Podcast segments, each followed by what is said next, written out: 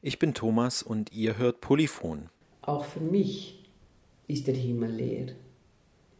Aber wenn ich sage, Gott existiert nicht als personaler Gott, dann bedeutet das nicht, dass Gott nichts ist.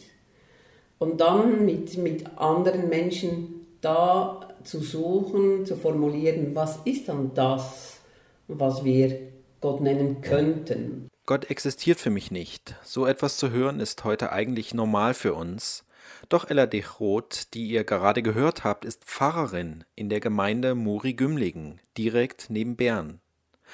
Polyphon widmet sich heute dem Christentum. Wir haben uns gefragt, wie Glauben noch funktionieren kann, in einer Welt, in der Gott für tot erklärt wurde, in der Pfarrpersonen an staatlichen Unis ausgebildet werden, in einer Welt, in der die Evolutionstheorie so sehr verbreitet ist und fast schon ein religiöses Dogma darstellt. Je nachdem, mit welchen Vorstellungen äh, Gottes man ins Studium geht, stellt man auf einmal fest, dass sich durch das Studium unglaubliche Möglichkeiten auftun, über Gott nachzudenken. Zum Beispiel, ob Gott wandelbar ist. Die meisten gehen von so einer das ist so eine Art platonische Vorstellung, dass Gott unwandelbar ist, überhaupt nachzudenken, ob Gott seine Meinung ändern kann, ob Gott dazulernen kann, äh, ob Gott einen Prozess hat, bei dem er Dinge bereut, zum Beispiel. Will man heute Pfarrerin in der Landeskirche werden, durchgeht man eine Ausbildung, die so gar nicht göttlich, sakral und fromm ist. Die heutige Theologie funktioniert vor allem nach den Prinzipien der Vernunft gibt im Alten wie im Neuen Testament so viele Texte, die sich eigentlich in sehr unmittelbarer Nähe widersprechen, dass man manchmal, manchmal ja schon ins Verzweifeln kommt. Also für mich war das eigentlich sehr faszinierend, an der Uni auch ähm, zu entdecken und zu hören und zu lesen, äh, dass Texte eben aus verschiedener Zeit zusammengefügt wurden also entstanden sind, erzählt wurden, dann aufgeschrieben wurden, zusammengefügt wurden. Ich finde auch faszinierend, wie der Kanon der Bibel zustande kam. Doch trotz Wissenschaft, Vernunft und Forschungserkenntnissen existiert der christliche Glaube weiter. Wurde der biblische Text bis ins kleinste Detail seziert, so ist er für viele Menschen weiterhin von hoher Bedeutung. Unsere Gesellschaft krankt daran, dass wir diese biblischen Texte nicht mehr wirklich, dass wir die Zeit und die, die Kraft und das Wissen und das Engagement nicht mehr haben, uns wirklich mit ihnen zu befassen. Und es geht ein Riesenschatz verloren. Also da bin ich ganz überzeugt.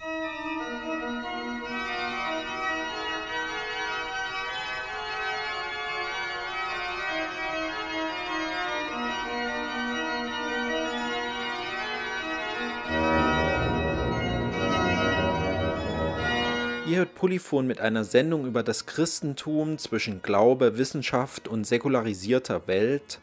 Mit dabei sind die Pfarrerin Ella Dechroth und Maja Zimmermann-Güpfert. Mit ihnen hat sich Sue getroffen. Sie werdet ihr später in dieser Sendung hören. Ich sprach mit den beiden Theologen Andreas Wagner und Moises Majodomo.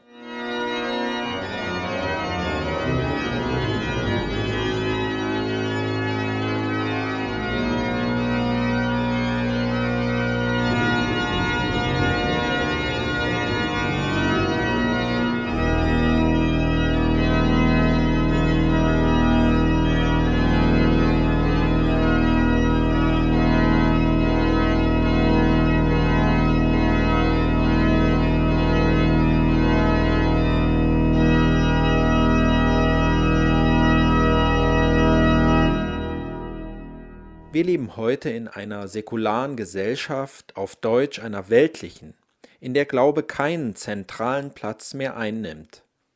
Der Soziologe Max Weber sprach vor 100 Jahren von der Erzauberung der Welt. Damit meinte er, dass wir alles nach rein rationalen und wissenschaftlichen Kriterien erklären wenn wir krank sind, gehen wir zum Arzt. Wenn wir unglücklich sind, suchen wir nach psychologischen Erklärungen. Die Psychotherapie ist den meisten Menschen näher als die Seelsorge. Wetterprognosen und Risikoanalysen vertrauen wir heute mehr als göttlicher Vorsehung. Max Weber glaubte vor 100 Jahren noch, dass Religion und Kirche eines Tages ganz verschwinden würden.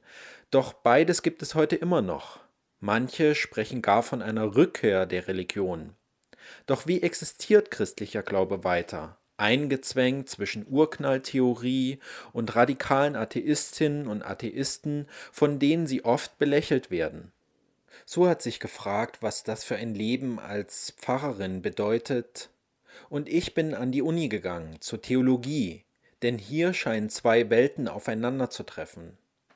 Einerseits werden hier die Pfarrpersonen ausgebildet, die später die Predigt in der Kirche halten. Doch ob Gott existiert, ob Jesus der Messias ist, ob er 4000 Menschen mit zwei Broten sättigen konnte, all diese Fragen werden nicht gestellt.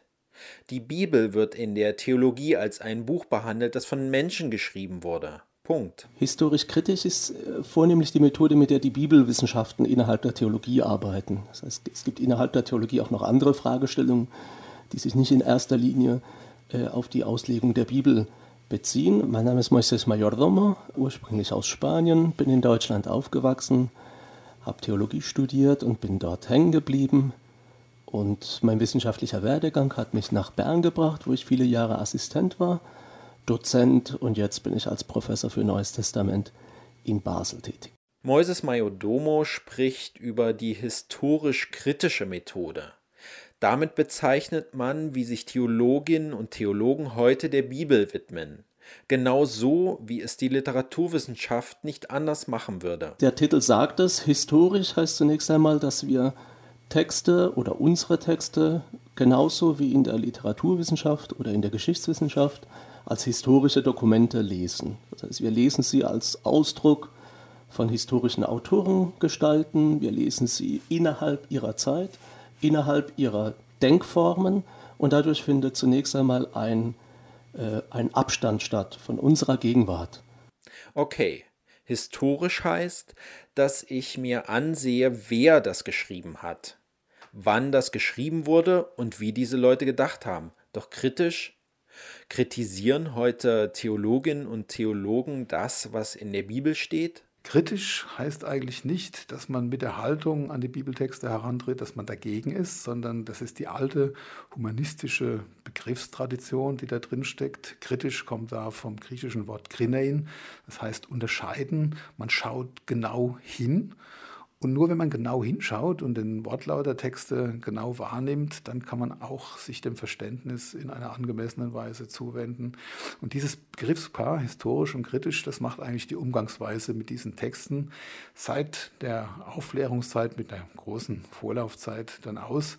Mein Name ist Andreas Wagner. Ich bin seit 2009 Professor für Altes Testament an der Theologischen Fakultät der Universität Bern meine Stimme gibt es schon kund. Ich habe eine deutsche Herkunft, habe meine Ausbildung an den Universitäten in Mainz und in Heidelberg gehabt und bin dann sozusagen den Rheingraben immer weiter südlich bis jetzt ins Ahrtal nach Bern gekommen und bin hier an der Universität eben seit 2009 im Fach Alles Testament an der Theologischen Fakultät. Wie ist es denn entstanden, dass man sich so dem der Bibel gewidmet hat? War ja nicht schon immer so, dass man sich so hingesetzt hat und die Bibel als ein von Menschen gemachtes Werk untersucht hat. Ja, Sie haben völlig recht. Zunächst einmal ähm, ist die Bibel über Jahrhunderte lang sozusagen das Grundlagenbuch der Kirche.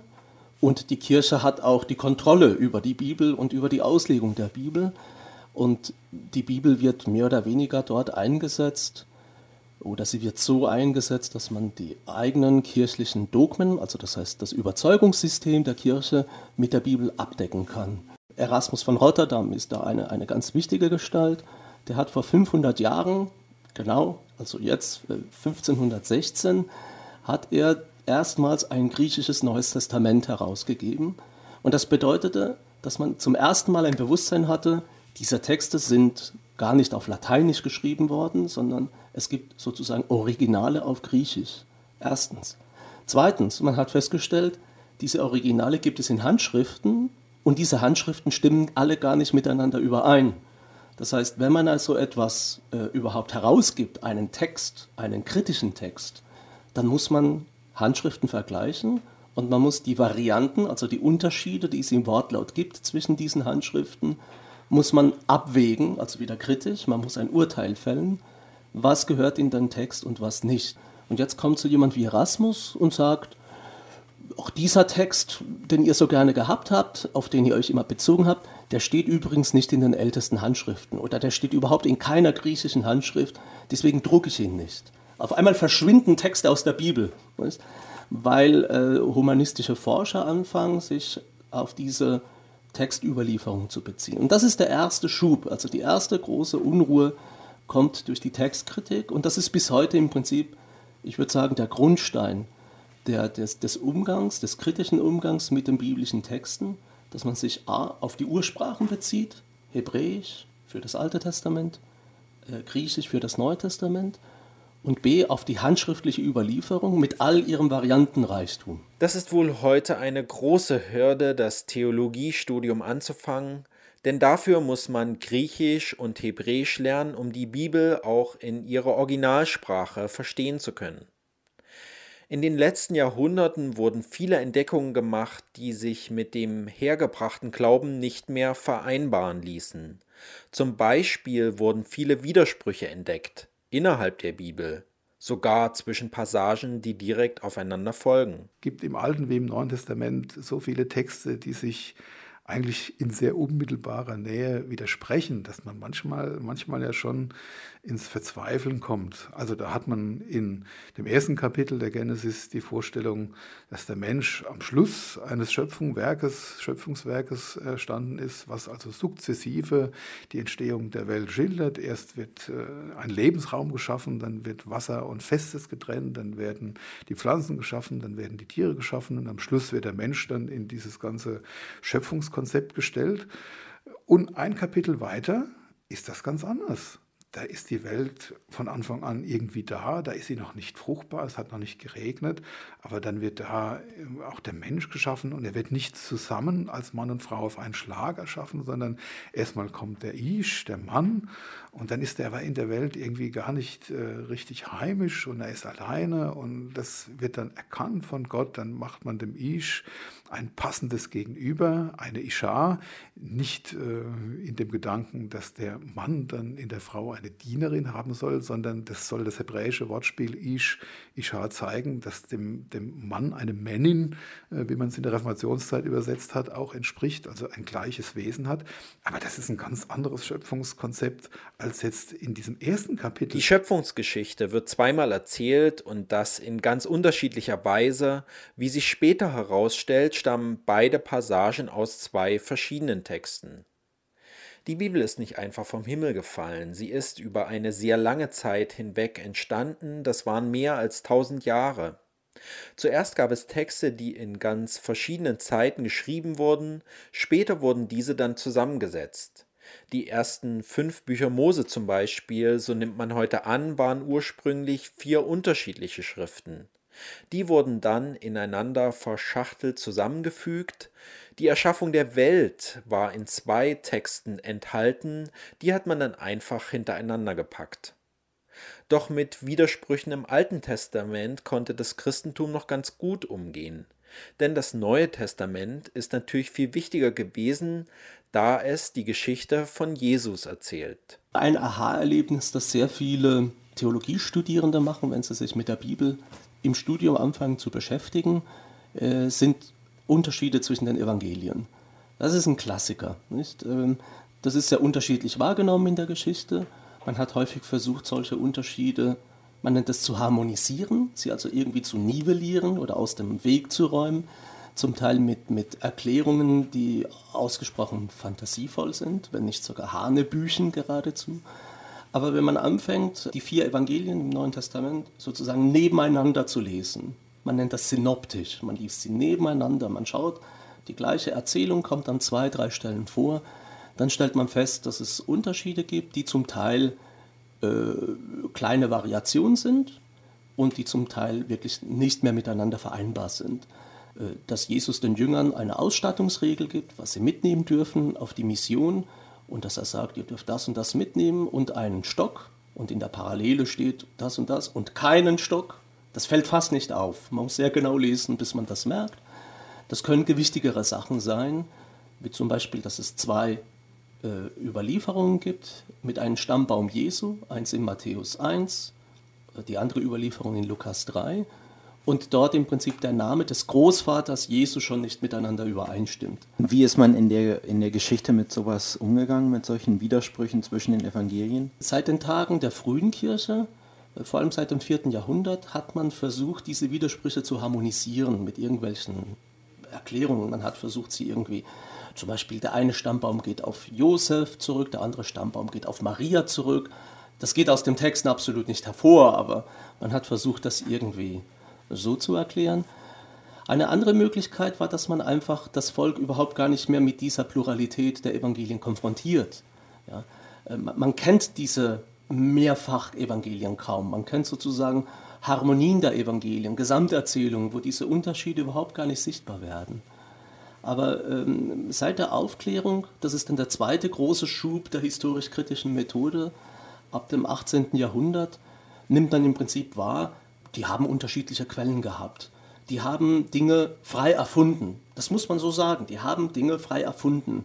Es hat sich in der mündlichen Überlieferung, die angereichert worden. Auf einmal spricht man von Legenden im Neuen Testament, von Märchen im Alten Testament. Also das Ganze wird sehr literaturwissenschaftlich. Es geht nicht einfach nur um, um Geschichte, äh, um eine objektive Darstellung des Lebens Jesu, sondern es geht darum, wie dieses Leben Jesu Leute inspiriert hat und animiert hat, auch ausgesprochen kreativ und fantasievoll mit dem Material umzugehen.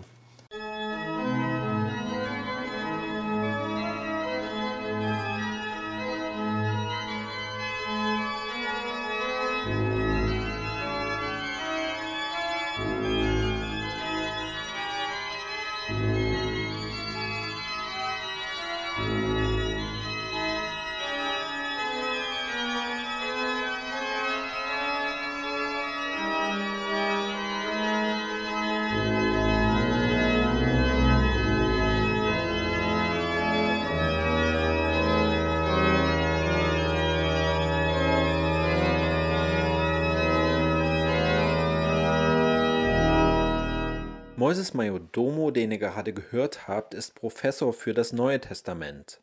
Auch ist er gläubiger Christ in der Gemeinde der Alttäufer in Bern, wo er auch des Öfteren Predigten hält. Interessant eigentlich, von einem Christen zu hören, dass Dinge in der Bibel erfunden wurden. Doch zurück zur Materie. Wir befinden uns in der Zeit der Aufklärung, Widersprüche in den Geschichten über Jesus werden entdeckt, wie wurde damit umgegangen? Historisch gab es wahrscheinlich jetzt in, in meinem Feld, also im Neuen Testament, die größten Auseinandersetzungen um die historisch-kritische Methode, zumindest in ihrer Anwendung, immer dann, wenn es um Jesus geht. Man kam im 19. Jahrhundert auf, sagen wir mal, die, ich finde es fast schon geniale Vorstellung, es gibt einen Christus des Glaubens, den gibt es in der Kirche, und es gibt einen historischen Jesus, um den kümmert sich die Wissenschaft. Und dieser historische Jesus hat mit dem Christus des Glaubens häufig sehr wenig gemeinsam. Das heißt, er wird im Rahmen dieser Aufklärungsvorstellung und historischen Vorstellung, wird er von allem, sagen wir mal, entkleidet, was irgendwie übernatürlich oder göttlich ist. Das ist ein reiner Mensch, über den man schreibt. Ähm, und da gab es immer, sagen wir mal, große Beiträge, die zu sehr viel Diskussion geführt haben. Doch die Bibelwissenschaft hatte nicht nur mit den Widersprüchen innerhalb der Bibel zu tun, mit der Zeit wurden Texte gefunden, die Geschichten, die uns so bekannt vorkommen, in ein völlig anderes Licht tauchen. Bekanntestes Beispiel ist die Sintflutgeschichte. Na, ihr wisst schon, mit Noah und der Arche und den Tierpaaren.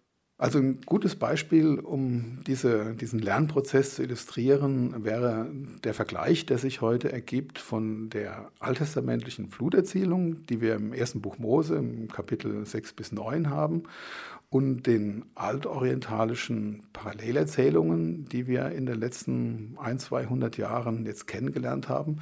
Das sind Erzählungen, die aus einem ganz anderen kulturellen Kontext als des alten Israels stammen. Wir kennen zum Beispiel eine Fluterzählung aus dem Gilgamesch-Epos. Da heißt der Held nicht Noah, sondern Utnapishtim. Das sind Überlieferungen aus dem Bereich des Zweistromlandes, ganz andere Sprache, akkadische Sprache, nicht althebräische Sprache.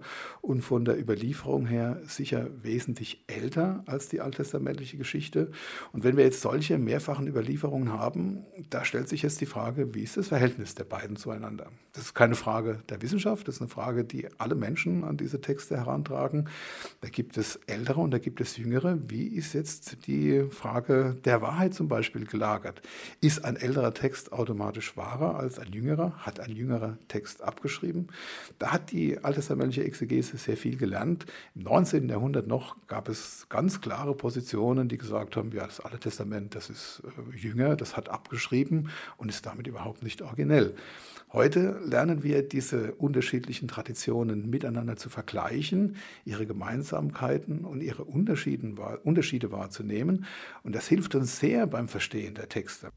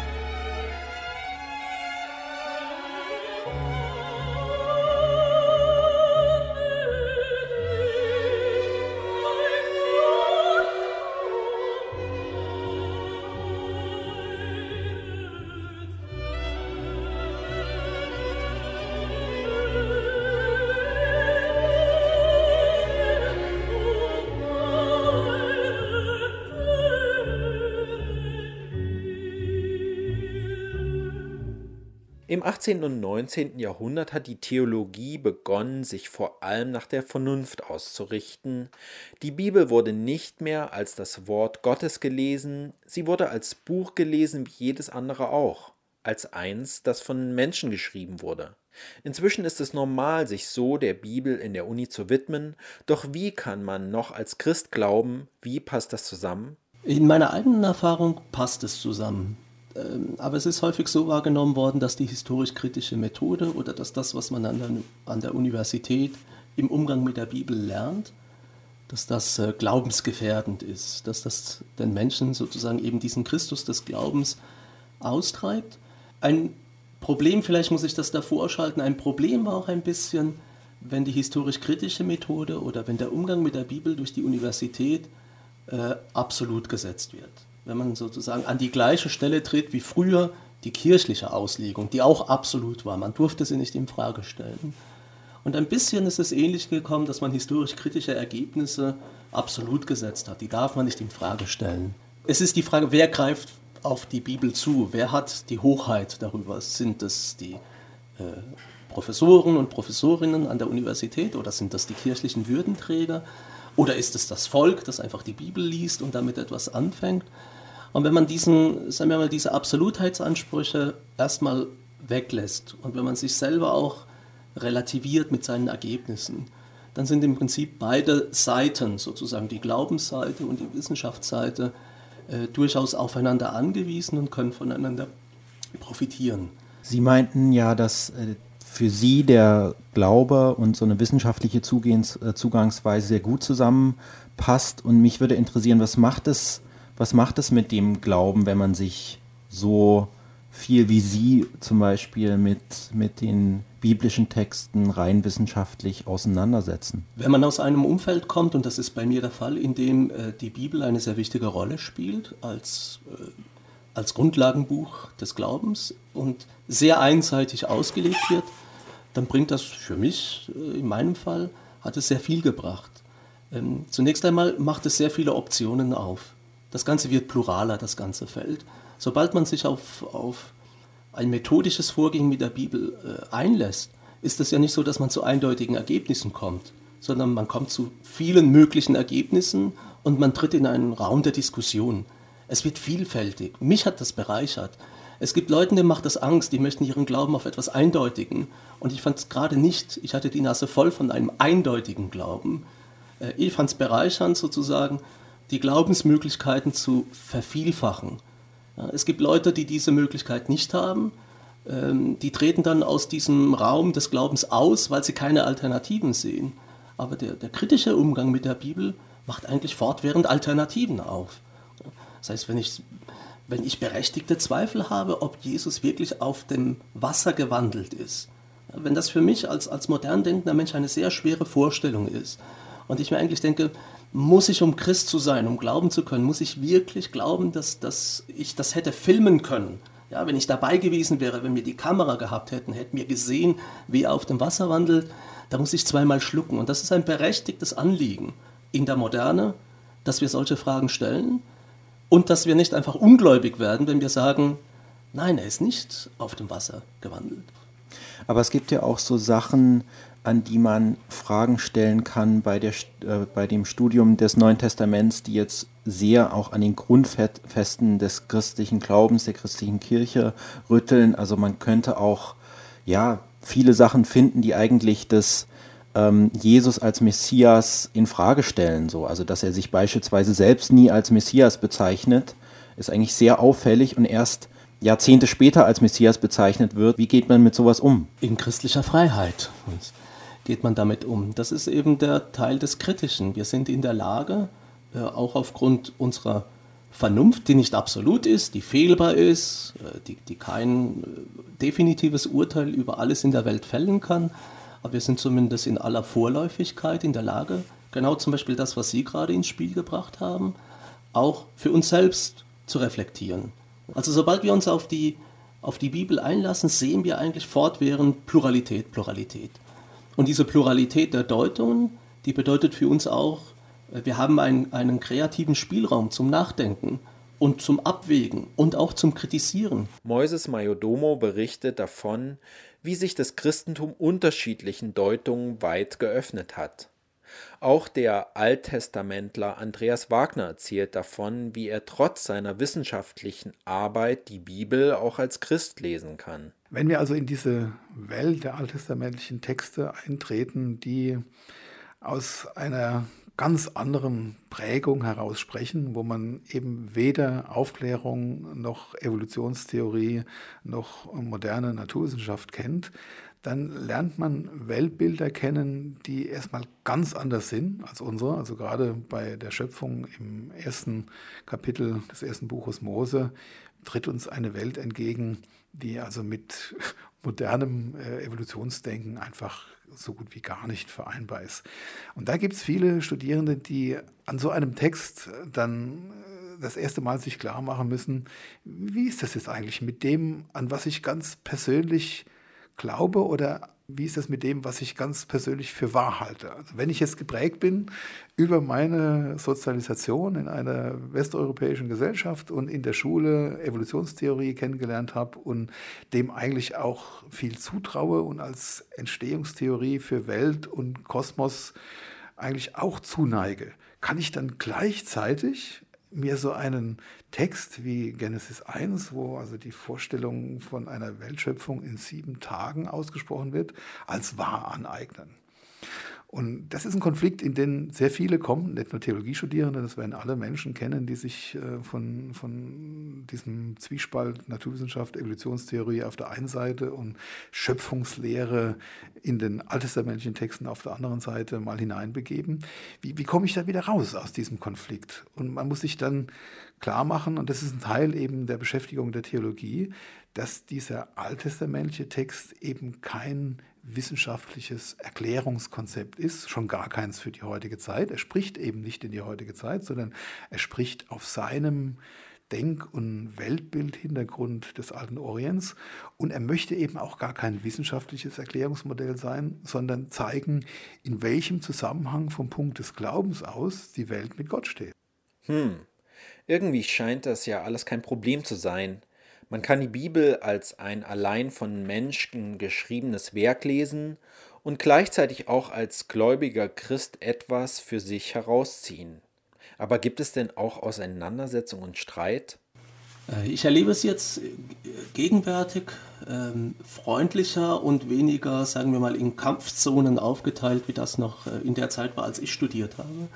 In der Zeit, als ich studiert habe, gab es, sagen wir mal, ganz klar erkennbare Blöcke. Da gab es äh, Pietisten, in Heidelberg war das der Piet Kong.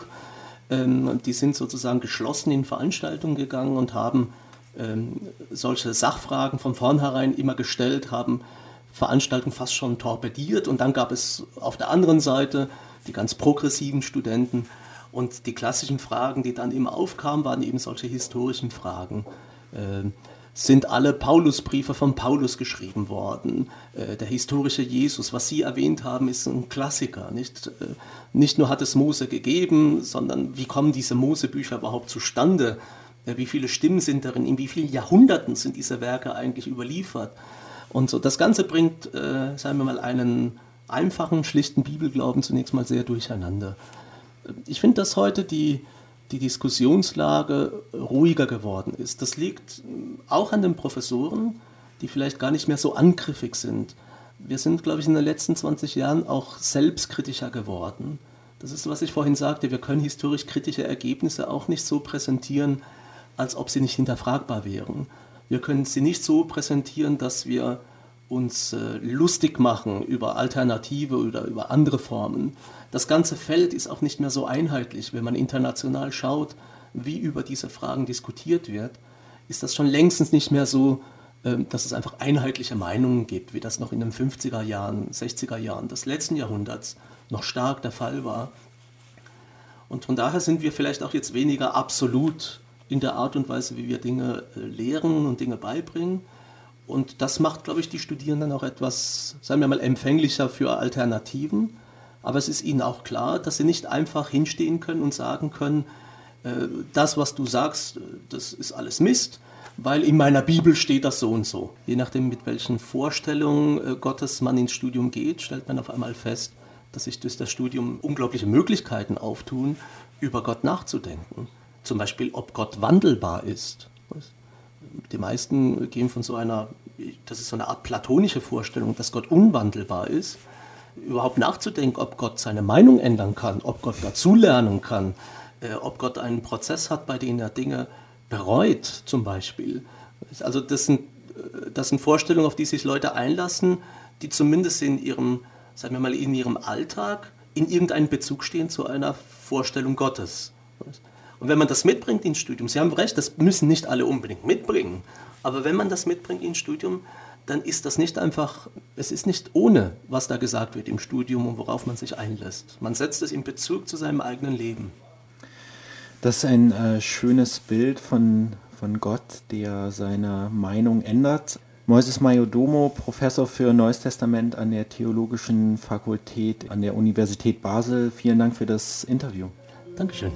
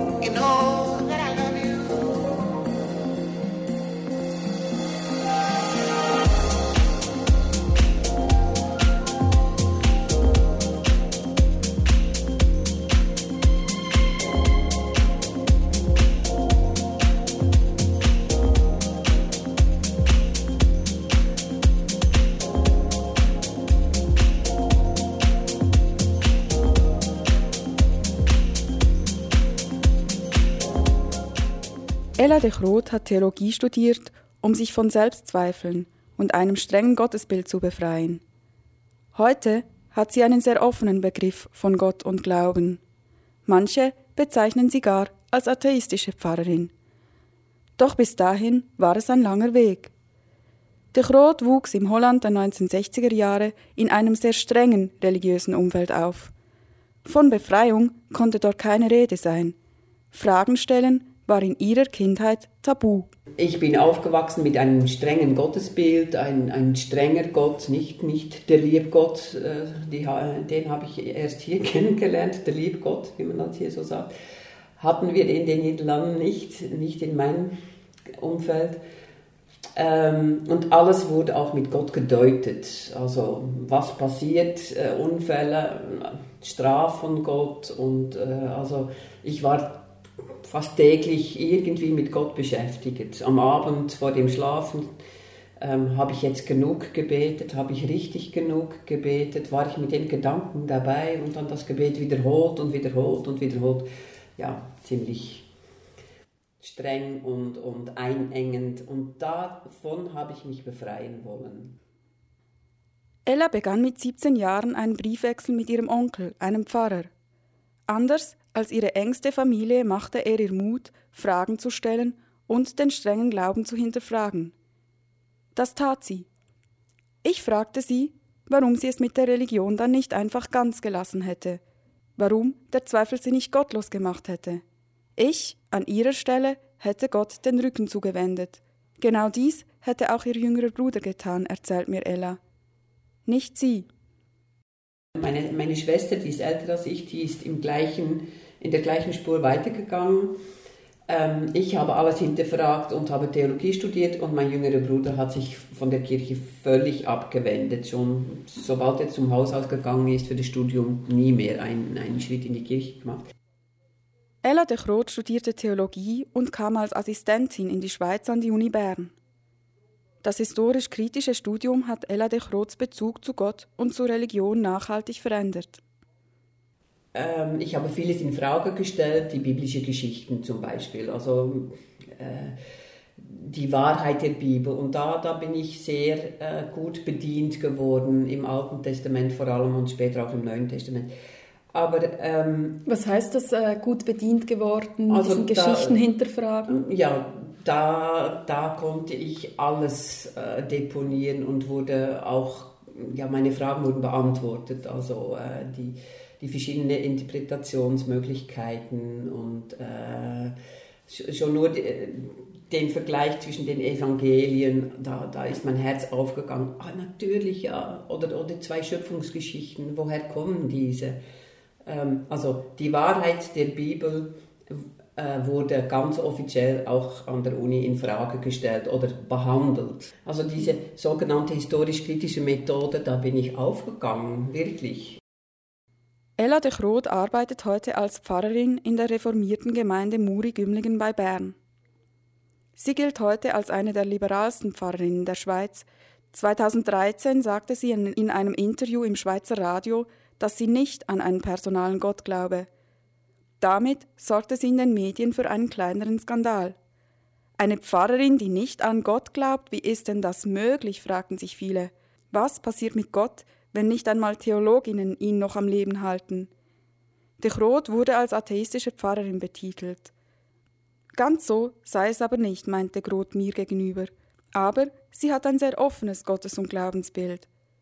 Ich wollte von ihr wissen, was sie damit meint und wie dieses offene Verständnis von Gott zustande kam. War es das Theologiestudium? Ella verneint. Im Grunde sei es die Arbeit als Pfarrerin gewesen, die Arbeit mit Menschen, die sie dazu gebracht hätte, ein substanzielles Gottesbild zu verlassen. Denn nur so sei es möglich, die verschiedenen Menschen und ihre Arbeit in einer zunehmend säkularen Welt ernst zu nehmen. In, in Kontakt mit den Menschen, also die Fragen der Menschen aus der Gemeinde ähm, in, in ganz schwierigen Situationen. Ein, eine Frau, jahrelang auf ihrem Sterbebett, äh, wo dann plötzlich mir sagt, du Ella, ich bete und ich bete und jetzt bin ich überzeugt, der Himmel ist leer. Und diesen Weg mit ihr zu gehen oder ähnliche Wege zu gehen mit, mit Menschen und dann ehrlich sein zu können und zu wagen, ehrlich zu sein und zu sagen, auch für mich ist der Himmel leer. Aber wenn ich sage, Gott existiert nicht als personaler Gott, dann bedeutet das nicht, dass Gott nichts ist. Und dann mit, mit anderen Menschen da zu suchen, zu formulieren, was ist dann das, was wir Gott nennen könnten, als Bild für etwas, als Metapher. Ella de glaubt also nicht an einen personalen Gott. Dennoch glaubt sie an die Kraft der Bibel – und die Kraft der Bilder und Erzählungen der Bibel. Sie hat die Vorstellung von Religion als einem kulturellen Schatz an Sinn und Bedeutung. Dieser müsse freilich nicht von allen geteilt werden. Sie relativiert die religiöse Wahrheit, die nicht für alle gleich sein muss.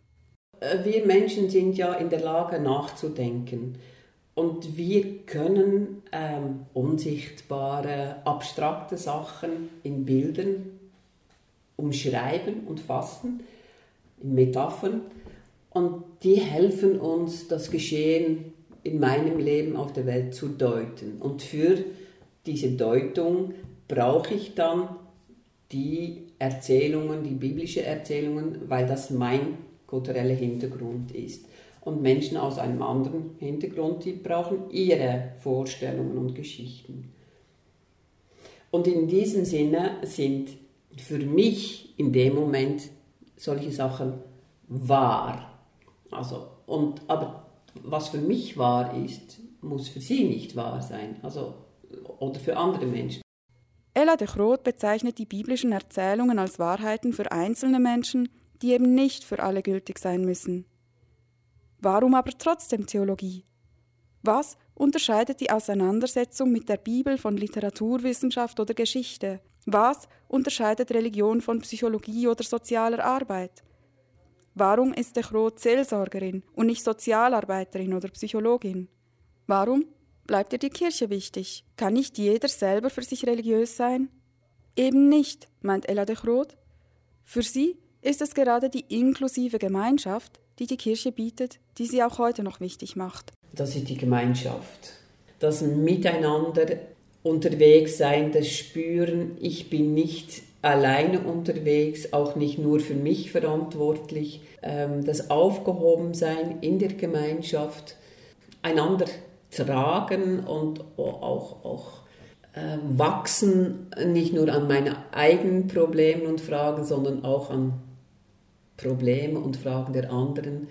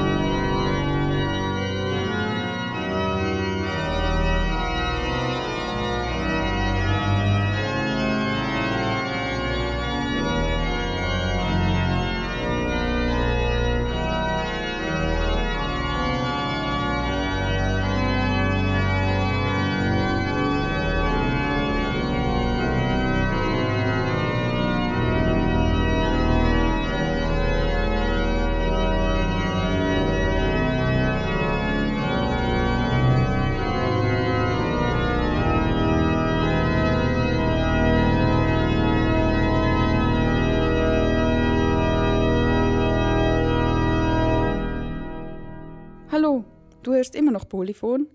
Heute geht es um Theologie und Glauben in einer säkularen Welt. Ist das nicht ein Widerspruch? Wir sprachen mit Pfarrerin Ella de Groot über ihren Weg hin zu einem sehr offenen Verständnis von Gott und Glauben angesichts einer säkularen Welt. Warum Theologie? Diese Frage stellte sich auch Maya Zimmermann-Güpfert. Die Bernerin Maya Zimmermann, 63 Jahre alt, ist heute reformierte Pfarrerin in Gerzensee. Zuvor war sie 16 Jahre Pfarrerin am Berner Münster. Sie war die erste Frau in der Schweiz, die dem Ruf an eine solche Prestigekirche folgte. Die Berufung zum Pfarramt spürte sie allerdings erst spät. Nach einer Erstausbildung als Kindergärtnerin holte sie die Matur nach und begann ein Theologiestudium. Anders als Ella de Groot hatte sie kein strenges Gottesbild, das sie damit abschütteln wollte. Es war mehr das Interesse am Geschichtenschatz der Bibel. Vielleicht gibt es gewisse äh, Begabungen wie Musikalität. Also, ich glaube, schon als Kind haben mich biblische Geschichten unglaublich fasziniert. Und dann später in der Pubertät waren mir es, glaube ich, mehr philosophische Fragen. Ähm, ich hätte auch Philosophie studieren können. Es ist ein Teil des Theologiestudiums.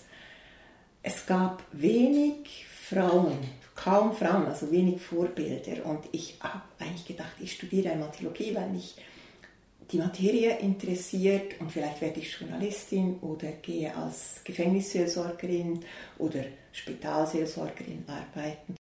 In dieser Neugierde wurde Maya Zimmermann sehr gut bedient.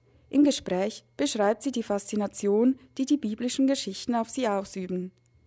Dass die Theologie an der Universität wissenschaftlich kritisch mit den Texten verfährt, störte sie nie. Im Gegenteil. Für mich war, als ich an die Uni kam, also das war wirklich so fast beglückend, diesen Texten nachzugehen, in welcher Zeit wurden sie geschrieben ähm, und, und zu merken, gerade so 2.000, 3.000 Jahre alte Texte, dass da menschliche Probleme beschrieben werden. Also ich nehme jetzt mal Kain und Abel, oder? dass wenn Sie den Text genau lesen und nicht jetzt vielleicht eine Version, die Sie gehört haben in der Sonntagsschule, leider mischt sich dann manchmal auch ein bisschen Moralin in die Erzählweise, dann ist kein ein so die, Marie, äh, die Eva freut sich über diesen Kain und sagt, oh, mit dem Ewigen habe ich einen Mann geschaffen.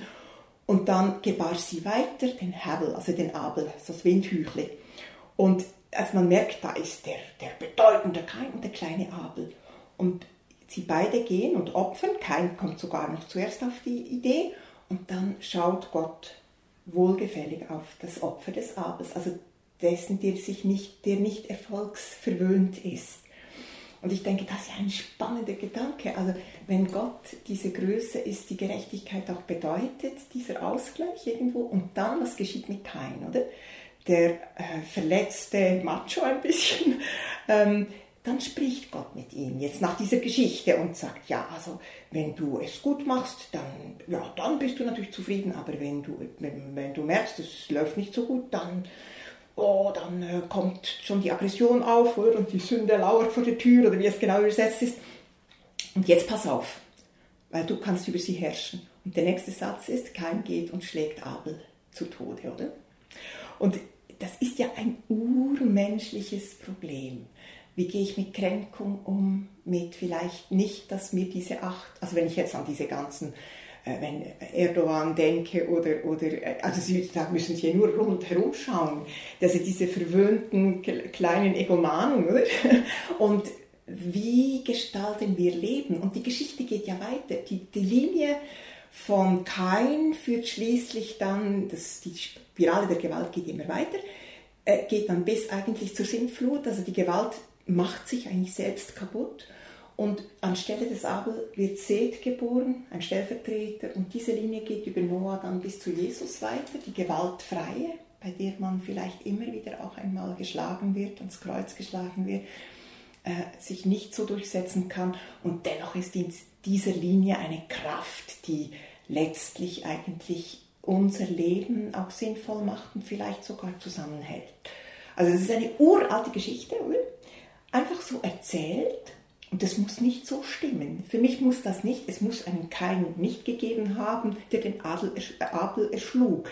Äh, es ist einfach eine unglaubliche Literatur, die geboren wurde aus einer Erkenntnis, von der ich ausgehe, dass das göttlich ist. Und das hat mit dem Leben im Pfarramt zu tun, das hat mit allem zu tun, oder? Das, ist, das kommt in der Predigt vor, das kommt im Unterricht vor, das kommt im Zusammenleben mit Menschen vor. Also hier ist für mich gar nicht ein, wie soll ich das sagen, da klafft gar nichts auseinander. Also diese biblischen Texte, so alt sie sind und manchmal auch so, so quer sie sind, die sind eigentlich voll in unser Leben erzählt. Während Ella de Groot sich nach und nach von einem strengen Gottesbild löste, alle Bilder ablehnt und Gott letztlich als Metapher versteht, ist für Zimmermann klar, dass es eine transzendente Kraft gibt. Auch sie verzichtet aber auf fixe Bilder. Und sie tut dies mit einer sehr biblischen Erklärung. Vielleicht am ehesten ist es eine Art Vertrauen, ähm, dass es eine Instanz gibt, die wir gar nicht benennen können. Also das Bildverbot im Blick auf Gott ist eigentlich ein sehr kluges, ein weises Gebot, denke ich. Und dennoch können wir nicht anders als ähm, anhand von Bildern über Gott reden. Ich habe ein Vertrauen in eine Instanz, dass ich äh, Weisheit nennen würde, Güte, und von der ich hoffe, wenn ich mich ihr öffne, etwas davon zu begreifen, glaube ich. Und, und dann würde ich sagen, wenn das gelingt, beginnt sich etwas in meinem Leben zu verändern und vielleicht eben auch in dieser Welt zu verändern. Also Glaube wäre die, oder der Wunsch, die Sehnsucht, vielleicht manchmal auch die Möglichkeit, sich dieser Größe gegenüber zu öffnen und etwas von, diesem, von dieser Kraft, von diesem Licht, von dieser Weisheit zu spüren und dann ins Leben hineinzunehmen. Maya Zimmermann ist sich bewusst, dass sie mit Theologie einen eher ungewöhnlichen Weg gewählt hat. Sie kennt die Vorurteile. Religion gilt als verstaubt, reaktionär und überholt.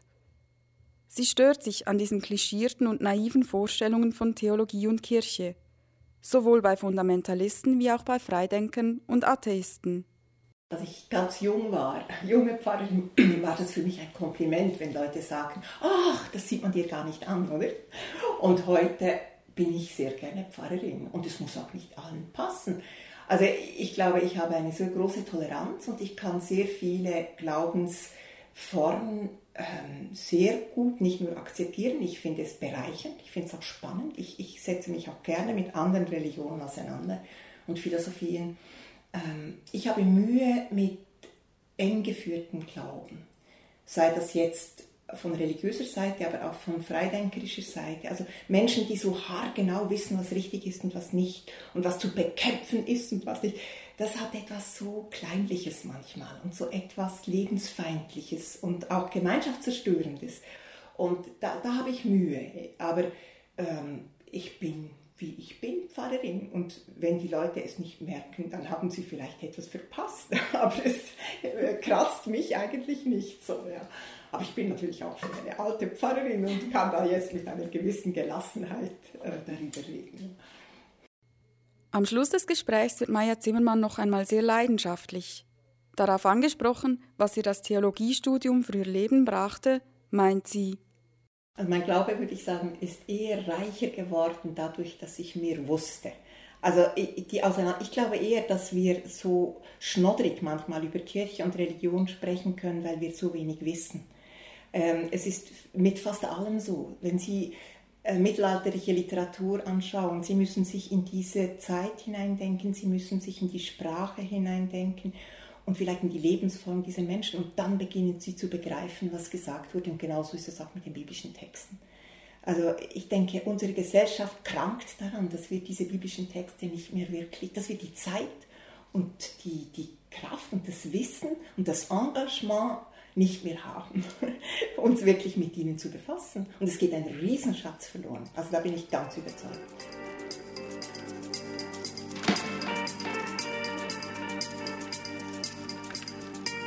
Das Christentum zwischen Glaube, Wissenschaft und säkularer Welt. In der heutigen Polyphonsendung habt ihr gehört Moises Majodomo, Professor für Neues Testament an der Uni Basel, Andreas Wagner, Alttestamentler der Theologischen Fakultät in Bern, Ella de Roth, Pastorin in Gümlingen-Muri und Maja Zimmermann-Güpfert, reformierte Pfarrerin in Gerzensee.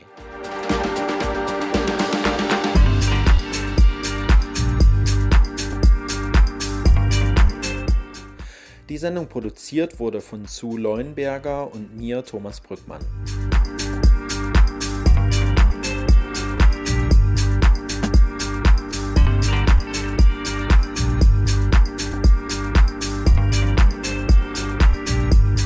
Polyphon gibt es jetzt schon seit zwei Jahren und ihr habt vielleicht schon einige Sendungen von uns gehört. Wir haben aber noch nicht so viel von euch gehört. Und das würden wir gern ändern. Deswegen laden wir euch ein, uns zu schreiben. Ihr könnt es per E-Mail machen über info at polyphon-rabe.ch, aber auch auf Facebook sind wir zu erreichen. Und ihr könnt alle Sendungen nachhören auf Soundcloud und auf unserer Website polyphon-rabe.ch. Ich hoffe, wir hören uns wieder in vier Wochen. Bis dahin eine gesegnete Zeit.